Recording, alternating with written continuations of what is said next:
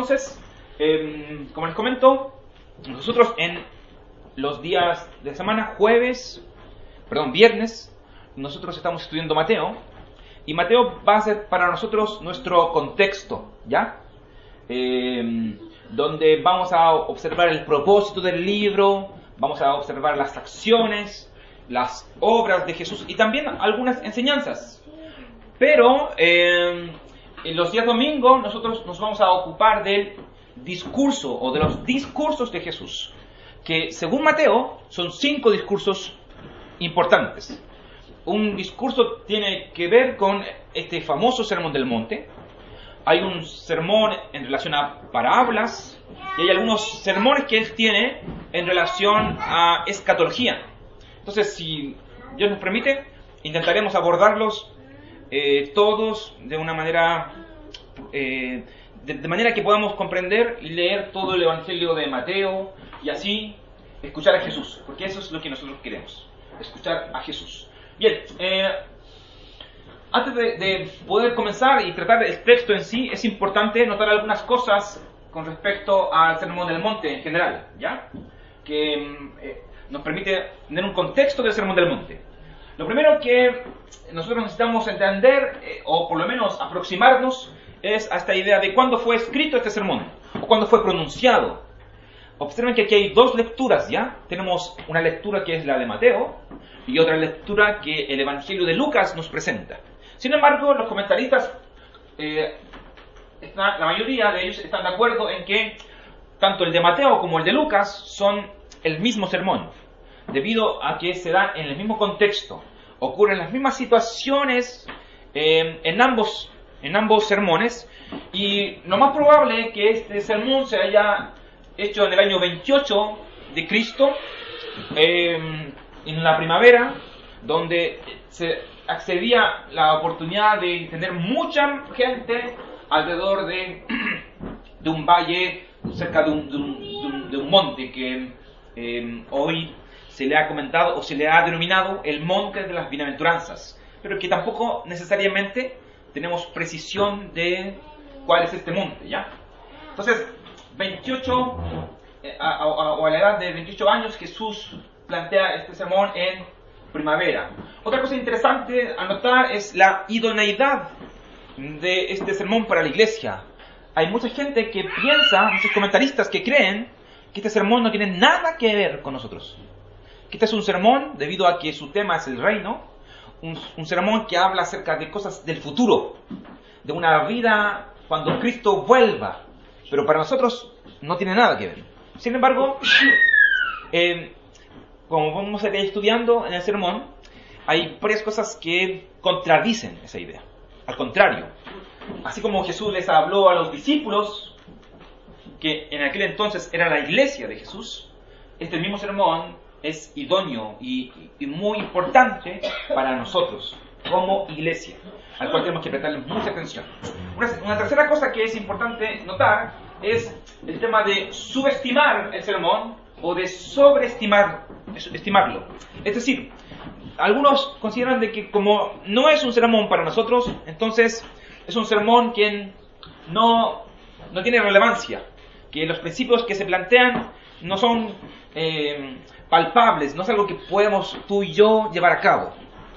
Por, esa razón lo subestiman y lo consideran eh, poca cosa.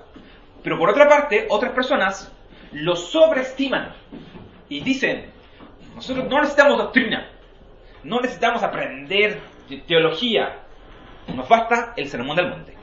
El sermón del monte nos sirve para todo. Sin embargo, estos dos extremos, el subestimar el sermón como sobreestimarlo, son errores de los cuales también nosotros debemos eh, cuidar. Su contexto, ustedes ya lo han eh, visto en, en el día viernes, es un contexto cristológico. No podemos nosotros leer el Sermón del Monte sin considerar el contenido del capítulo 1 al capítulo 4. Y que de alguna manera esos cuatro capítulos nos hablan de Jesús como el cumplimiento de las profecías, Jesús como hijo de Abraham, Jesús como hijo de David, Jesús como Dios. Entonces, Para entender este sermón necesitamos eh, profundizar en su cristología. Y por último, su tema, que es el reino de Dios. El sermón del monte, eh, en esencia, nos habla del reino de Dios. Y es algo que es comúnmente en el texto se repite, se explica y, y que necesitamos nosotros comprender para poder interpretarlo. Por eso, permítame hacer algunas observaciones con respecto a este concepto, reino de Dios. Em, ¿Qué es el reino de Dios? Número uno, reino de Dios es algo dinámico, no tanto espacial. ¿Qué quiere decir esto? Que no estamos refiriéndonos a un lugar específico. Estamos hablando de que el reino de Dios es Jerusalén, o que es Israel, o que el pueblo judío es el reino de Dios. En la Biblia el reino de Dios es algo más dinámico, tiene que ver con la obra del Espíritu Santo, donde eh, llegará un momento donde que personas de todas las naciones crean en Jesús y, y sean parte de este reino. Cuando hablamos del reino de Dios en Mateo, estamos hablando de algo más dinámico que espacial, es decir, un lugar geográfico, palpable, etc. Segundo, este reino de los cielos es algo también en el sermón más restringido que universal. Eh, ¿Qué quiere decir eso? Nosotros creemos en que el Señor y Dios es soberano de todo. Él gobierna todo el mundo. Sin embargo, el reino de Dios en el Sermón del Monte tiene que ver no con esta sección del círculo blanco, que decir lo abarca todo y todos están incluidos. No, tiene que ver con este círculo rayado, donde el reino eh, de Dios es algo más específico. Habla acerca de las personas que creen en Jesús. Ustedes observan, por ejemplo, el Sermón del Monte, las personas que están escuchando el Sermón del Monte no son solamente los discípulos, es decir, los doce, o quizás ni siquiera son solamente los 120 que más adelante se van a mostrar en Hechos sino que el texto habla de multitudes que venían de Decápolis, de Jerusalén y de un montón de otros lugares. Nosotros podríamos decir, ok, el reino de Dios lo abarca todo. Sin embargo, en el texto del Sermón del Monte se nos va a comentar de que para ser parte del reino de Dios, por ejemplo, hay que tener una condición. Nuestra justicia tiene que ser mayor que la de los fariseos, dice el texto. Para entrar en el reino de Dios, dice Mateo 7, tú, y yo tendremos que entrar por la puerta estrecha y, e ir por el camino angosto. ¿Qué significa eso? Que Jesús estaba hablando de un reino no universal, donde Dios obviamente lo abarca todo, sino de un reino específico, restringido, que tiene que ver con la salvación de sus miembros. Y por último, este reino también es tanto presente como futuro. Aquí es interesante notar, y eso vamos a ir observándolo mientras estudiamos Mateo, que Jesús cuando viene al, mundo, Él comienza a comentarnos de que el reino de los cielos ha llegado. Y todos nosotros, de alguna manera, eh, al momento de creer de unas escrituras, nosotros somos parte de este reino que es lo que indica esta flecha, ¿ya? Sin embargo, este reino presente para nosotros no se queda ahí, porque es un reino que también involucra algo más grande, un futuro donde eh, se consumará con el cielo nuevo y la tierra nueva. Entonces, aquí hay un juego de palabras que es muy importante recordar.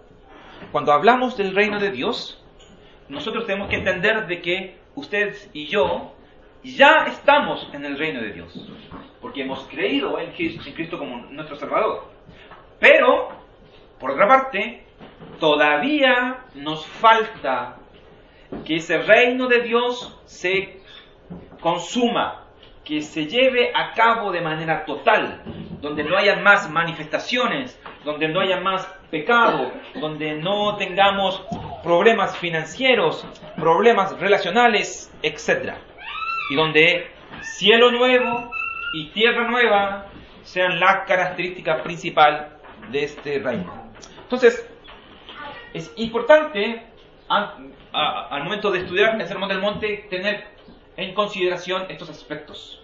El reino de Dios, eh, quién es quien está pronunciando este sermón, es decir, Jesús, y el cual no es cualquier persona, sino que es Dios mismo, el Mesías, y que Él le estaba hablando a un público mayor que simplemente los doce. Ya que el capítulo 7 termina diciendo de que mucha gente se asombraba con la enseñanza de Jesús, porque observaban de que Él les enseñaba no como los fariseos, sino que con autoridad. Entonces, vamos a ir observando esas cosas en el camino. Bien, entonces vamos a abordar nuestra primera pregunta, que es en este caso la base de nuestro sermón. ¿Quién es Jesús? Y para eso, reitero, es importante que tú tengas abierto el texto bíblico porque yo voy a mostrarte tres cosas acerca de Jesús hoy. Que quizás tú conoces, tal vez lo has escuchado ya, lo has notado, pero em, yo quiero enfatizar a través de este texto de inicio, versículo 1 y 2, y del capítulo 4, del versículo 23 en adelante, lo que nos presenta acerca de Jesús. ¿Quién es Jesús? Y, en ese sentido, para comenzar, déjame hacerte una pregunta. Permíteme comenzar con una pregunta. ¿Alguna vez tú te has sentido em, como una persona invisible? No sé si logran captar esa idea. ¿Se han sentido alguna vez como si fueran invisibles? como si tuvieran ustedes, por decir algo, la capa de Harry Potter, que cuando se la ponía, él se hacía invisible para los demás. Estaba ahí presente, pero era invisible. Hay gente que sufre de una condición como esta. Va a su trabajo y la gente no lo considera. Está en su casa y su opinión no importa es, como si no estuviera. Es como si fuera una pared, la pared de la casa, o un adorno. Nadie le pone atención. Nadie se preocupa de sus problemas. Nadie considera si tiene o no necesidades. Él es una persona invisible para los demás. Yo no sé si tú has conocido a alguna persona así o te has sentido alguna vez de esa forma, invisible. Sin embargo, esta idea, este problema, mm, me permite a mí introducir el primer aspecto acerca de Jesús. ¿Quién es Jesús? Yo lo que quiero que tú entiendas, en primer lugar, acerca de Jesús, es que Jesús es alguien que te ve. Versículo 1. Miren ustedes lo que dice el versículo 1 antes de que él comience a pronunciar su sermón. El versículo 1 comienza diciendo que Jesús, capítulo 5, que cuando él vio las multitudes, subió a la ladera de una montaña y se sentó. Sus discípulos se le acercaron y tomando la palabra, dice el versículo 2, comenzó a enseñarles diciendo, ese verbo que está aquí en el versículo 1 del capítulo 5, que es verbo ver es muy interesante dentro del texto. Porque este texto, si ustedes hacen un estudio del término, se darán cuenta de que habla de una visión de Jesús, una visión aguda de Jesús, una visión atenta, una visión profunda, que, por ejemplo, eh, traspasa lo que es nuestra ropa, nuestra piel y que según, por ejemplo, mm, Mateo capítulo 9, versículo 4, esta visión de Jesús es capaz de evaluar nuestros pensamientos. Él mira lo que hay en, nuestro, en nuestra mente, lo que tú y yo en este momento, por ejemplo, estamos pensando. Tal vez estamos preocupados de lo que va a ser el día de mañana, seguirán las marchas o aquellas cosas que te tienen ansioso la visión, la mirada de Jesús es capaz de traspasar carne y hueso y distinguir entre pensamientos. Este, este, esta idea también de, la mirada de Jesús eh, le permite a Él ver nuestra fe, dice Mateo capítulo 9, versículo 2. Su vista también le permite ver nuestra condición. ¿En qué parte estamos nosotros en el reino? ¿Más cerca del reino? ¿Más lejos del reino? Si estamos tristes o estamos alegres, Lucas 18, versículo 24. Si estamos sanos o estamos enfermos, o mm, el tiempo de nuestro padecimiento, enfermedad o necesidad. Él cuando te ve, Él es capaz de sentir compasión al ver tu condición. Jesús, en primer lugar, de este sermón, es una persona que nos ve. Y esa característica es muy importante, porque debido a que Jesús te ve, debido a que Jesús nos mira, y que eso involucra conocimiento, significa que Jesús tiene la palabra precisa para nuestras necesidades. Y el sermón del monte es eso. El texto dice que Jesús miraba a los enfermos, además de sanarlos, él miraba a la multitud que venía hacia él. Y él era capaz de conocer su necesidad. Por esa razón es que nosotros entendemos que Jesús es mucho y, y mucho mejor que una terapia psicológica o una conversación entre amigos o palabras cliché, donde en ocasiones las expresamos sin poder tener esta visión de parte de Jesús.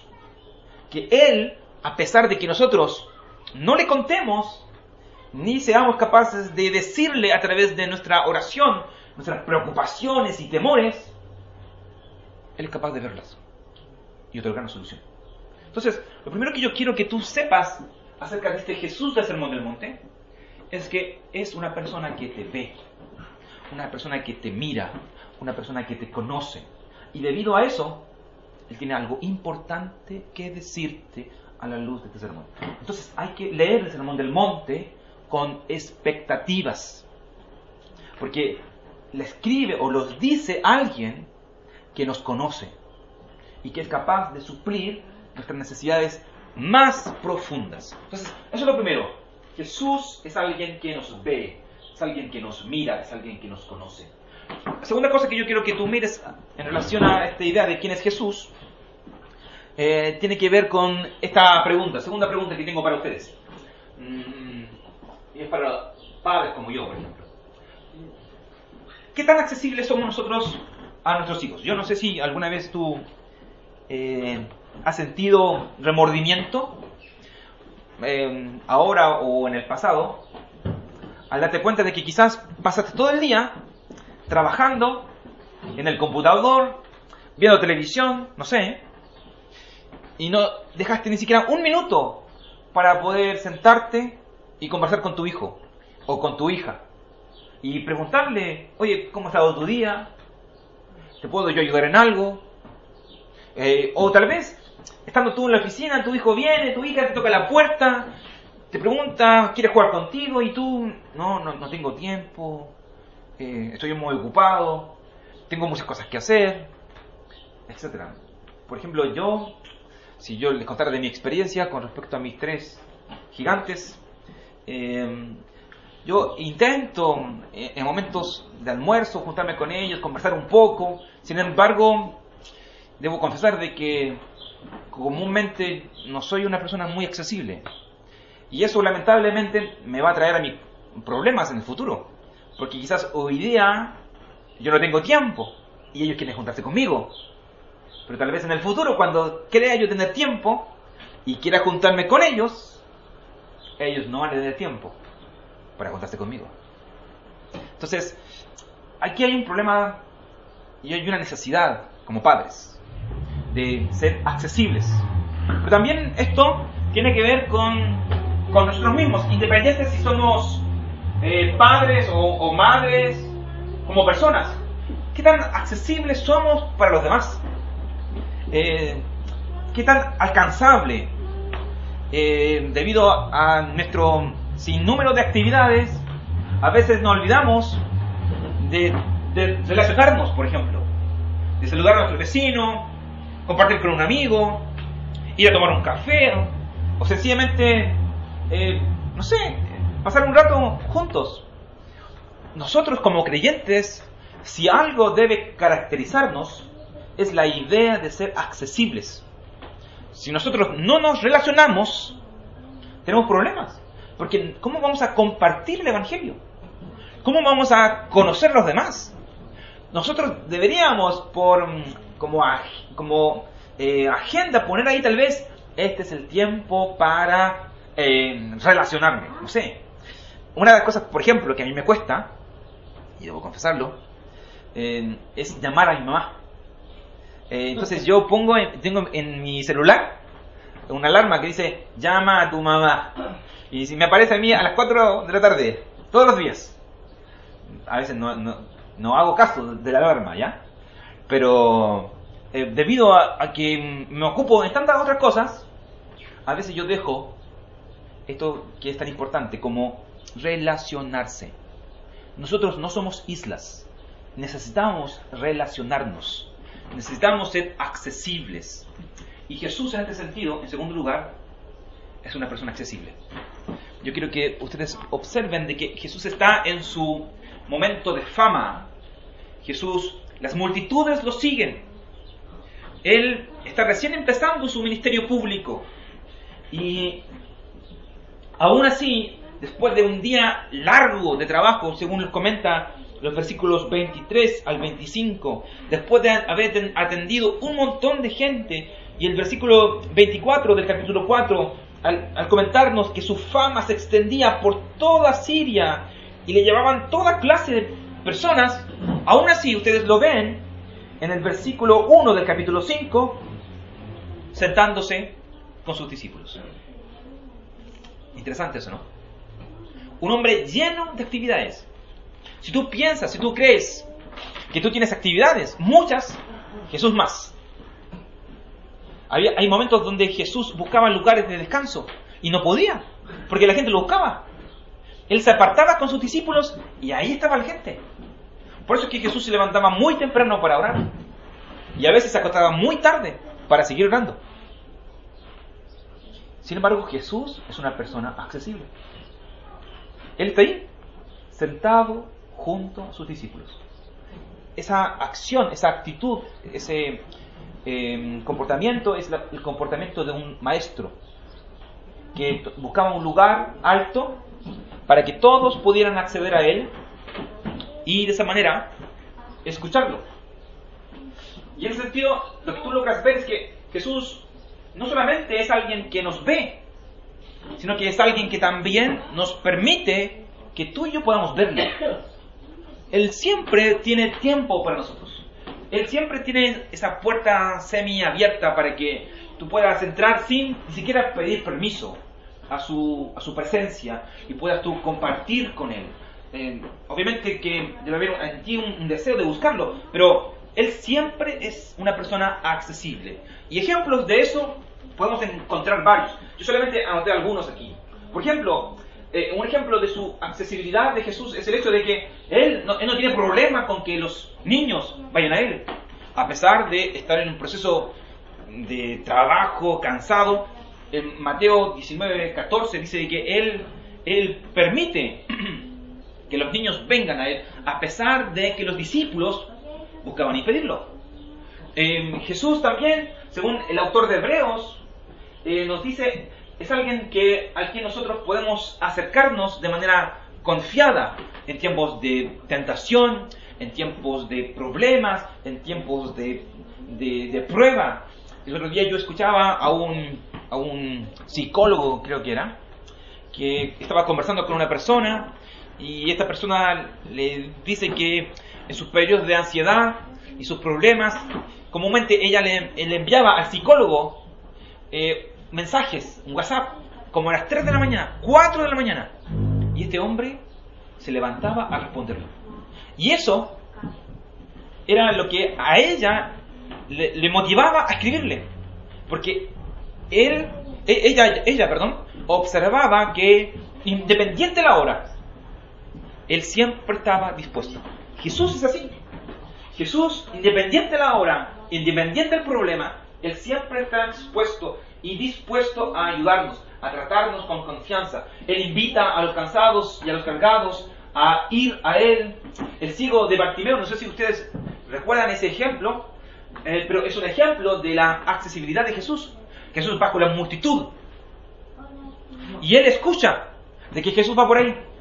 Y él comienza a gritar, Jesús, hijo de David, ten misericordia de mí. Y la gente sigue, y sigue. Y nuevamente él, Jesús. Y luego no, Jesús.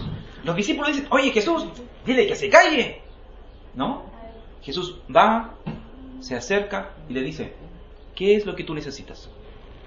Y lo sana. A pesar de la multitud.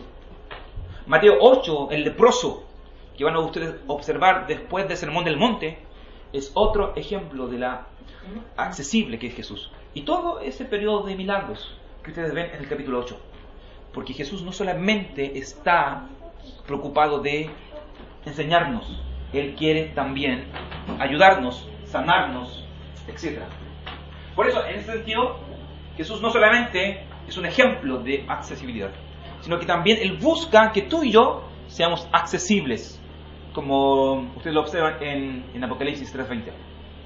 Jesús habla a la Odisea y dice, oye, yo estoy aquí, te estoy tocando la puerta, ¿Tú estás dispuesto a dialogar conmigo, a conversar conmigo, a tener comunión conmigo? Jesús es una persona accesible. Eso es importante entenderlo.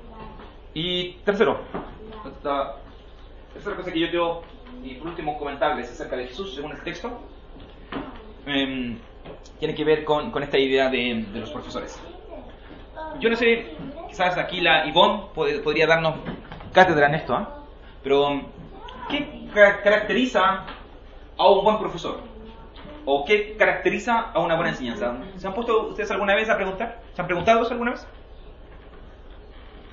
Quizás León podría comentar algunas cosas a través de sus evaluaciones y todas esas cosas. ¿Qué hace de un profesor algo excelente um, y que sus enseñanzas sean magistrales? Lo que, ¿Cierto? Lo que más se pide ahora es que uno conozca a los alumnos. Mira, interesante eso, ¿ah? Sí. Su contexto, su vida. Sí. Para que puedas tú de esa forma aplicarlo. Sí. Porque la enseñanza de alguna manera tiene que ser práctica, activa, ¿cierto? Aterrizada, etc. Yo no sé si ustedes conocen algún buen maestro que tal vez lo embarcó en, en su infancia. Yo me acuerdo de, dos de dos profesores. A uno le decíamos el pitbull, porque tenía como una cara de, de, de perrito. Eh, era de matemática, pero él me abrió mi mente en relación a las matemáticas. Yo debo, debo admitir que eh, yo era un porro, y sigo siéndolo, ¿ya? Sin embargo, él, él me llevó a pensar en matemáticas de una manera que hoy día yo lo extraño. Me encantaría poder hacer un curso de matemáticas y poder seguir practicando lo que él me enseñaba. Y también yo me acuerdo de un profesor de historia que era súper movido, contaba historias dentro de la historia, daba detalles, que también como que generaba entusiasmo, interés. Yo tampoco me gustaba mucho la historia, pero gracias a, él, yo, yo reconozco que tanto esta área científica como humanista eh, me, han llenado y, y, y, creo yo que si yo tuviera que hacer esta, responder esta pregunta, yo pondría a estas dos personas. Tal vez tú también tienes eh, personas que te marcaron, profesores que te marcaron en la infancia, en tu periodo de educación. Pero lo que yo quiero mostrarte es que Jesús es, es el maestro en esta historia. Jesús no solamente es alguien que nos mira, Jesús no solamente es alguien accesible, Jesús también es un maestro. Y esto se observa primariamente por la posición que él toma en el versículo 1, que es el sentarse en una ladera, que es la posición de los rabinos, y por la forma en que él introduce su sermón, capítulo, versículo 2, y tomando él la palabra, comenzó a enseñarles diciendo. Hay versiones que hablan de que, y abriendo él su boca, les dijo. Y uno le preguntaría, pero ¿de qué otra manera va a poder enseñar si es que no abre la boca? Sin embargo, esa expresión es una expresión judía que denota que lo que Jesús o, que, o lo que el maestro va a decir es algo voluntario, primariamente que todo, y en segundo lugar, algo muy meditado. Por eso, lo que viene del versículo 3 hasta el versículo 13 y todo es el mundo del monte, es algo espectacular. Porque el Maestro, Jesús, eh, va a expresarnos algo reflexivo que voluntariamente desea cambiar nuestras vidas. Pero el texto nos habla de Jesús como un maestro. Y, Mateo en este sentido eh, aborda mucho esta área, donde él nos muestra, por ejemplo, en el versículo 24 del capítulo 4, que Jesús como maestro es alguien que busca a sus alumnos y que no solamente espera que sus alumnos vengan a él. Dice el versículo 24 del capítulo 4 de Mateo, que él recorría eh, las aldeas enseñando y hablándoles acerca del Evangelio. Em, Mateo capítulo 7, versículo 28, 29, termina el sermón del monte diciéndonos de que Jesús al hablar y al enseñar, la gente quedó admirada. Su autoridad fue reconocida y eso como que genera una impresión en ellos. También em, Marcos capítulo 6, versículo 34, nos habla de que cuando Jesús veía a la multitud, sentía compasión y les instruía. No solamente sanaba, él instruía, porque su enseñanza también tenía que ver con compasión. Así como Lucas capítulo 5 nos habla de que Jesús era un maestro que se adaptaba a cualquier cosa. Eh, si tú lo miras en casa, Lucas 5 nos habla de que había una multitud tremenda alrededor de Jesús. No había cómo enseñar. Pero ¿qué hizo Jesús? Habló con sus discípulos, le dijo, tomen la barca. Yo quiero subirme en la barca. Jesús se subió en la barca, se retiró un poco de la orilla y este se convirtió en un escenario para él. Fue su púlpito. Y así él, la gente en la orilla ahí, les habló del Evangelio. Él se adapta. Jesús se adapta. No importa, no importa la situación. Y eso habla de, un maestro genial, que además de todo esto, era reconocido por otros maestros. ¿Recuerdan ustedes Nicodemo? Nicodemo cuando eh, habla con Jesús, le dice, Rabí, nosotros sabemos que tú vienes de Dios por las señales que tú haces. Y yo creo que eso es también impresionante porque una cosa es que un alumno diga, oye, excelente, excelente enseñanza, pero que un maestro elogia a otro maestro, estamos hablando de otra. Entonces, estas tres cosas, un Jesús que mira, que te conoce, un Jesús accesible, que está dispuesto a responder tus preguntas, y un Jesús que busca enseñarte, es algo que tú debes recordar al momento de estudiar este sermón del monte. Porque él es el maestro quien busca instruirnos. Déjame terminar mostrándote de una acción comparativa. Hay dos grandes montes en la Biblia, o por lo menos eh, uno de los dos grandes montes que nosotros observamos en la Biblia son el monte Oreb y el monte de las bienaventuranzas.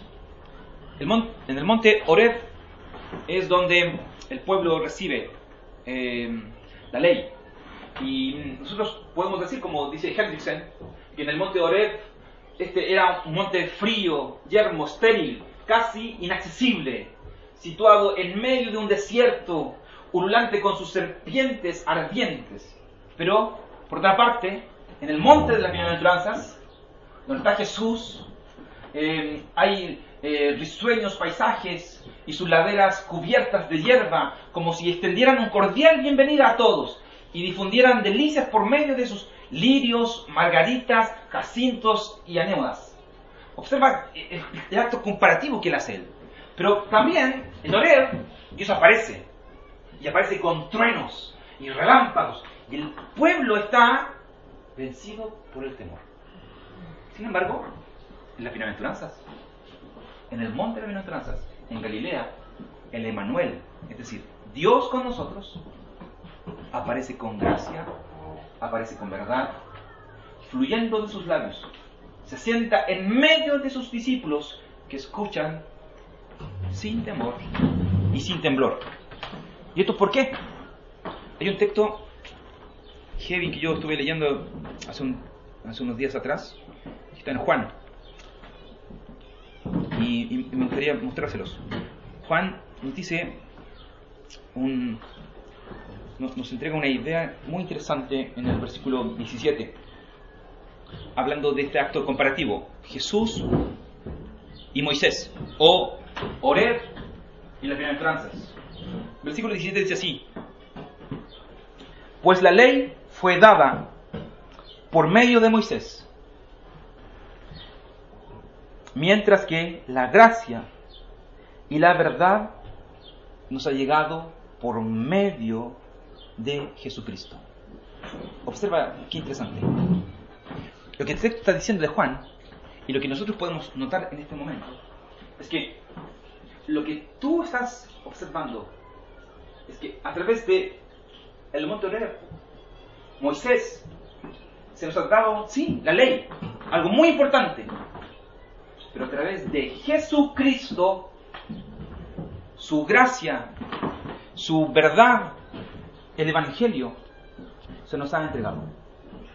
Donde este Evangelio, sin anular la ley, sino al interpretarla de manera correcta, como lo hace Jesús, viene a traer para nosotros un nuevo aire.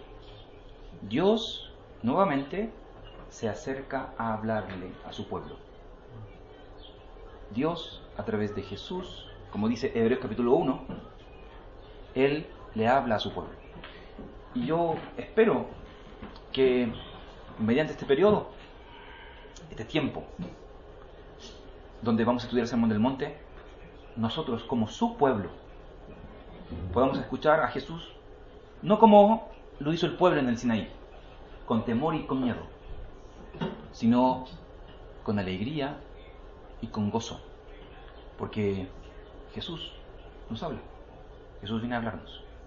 Bien, así que vamos a orar.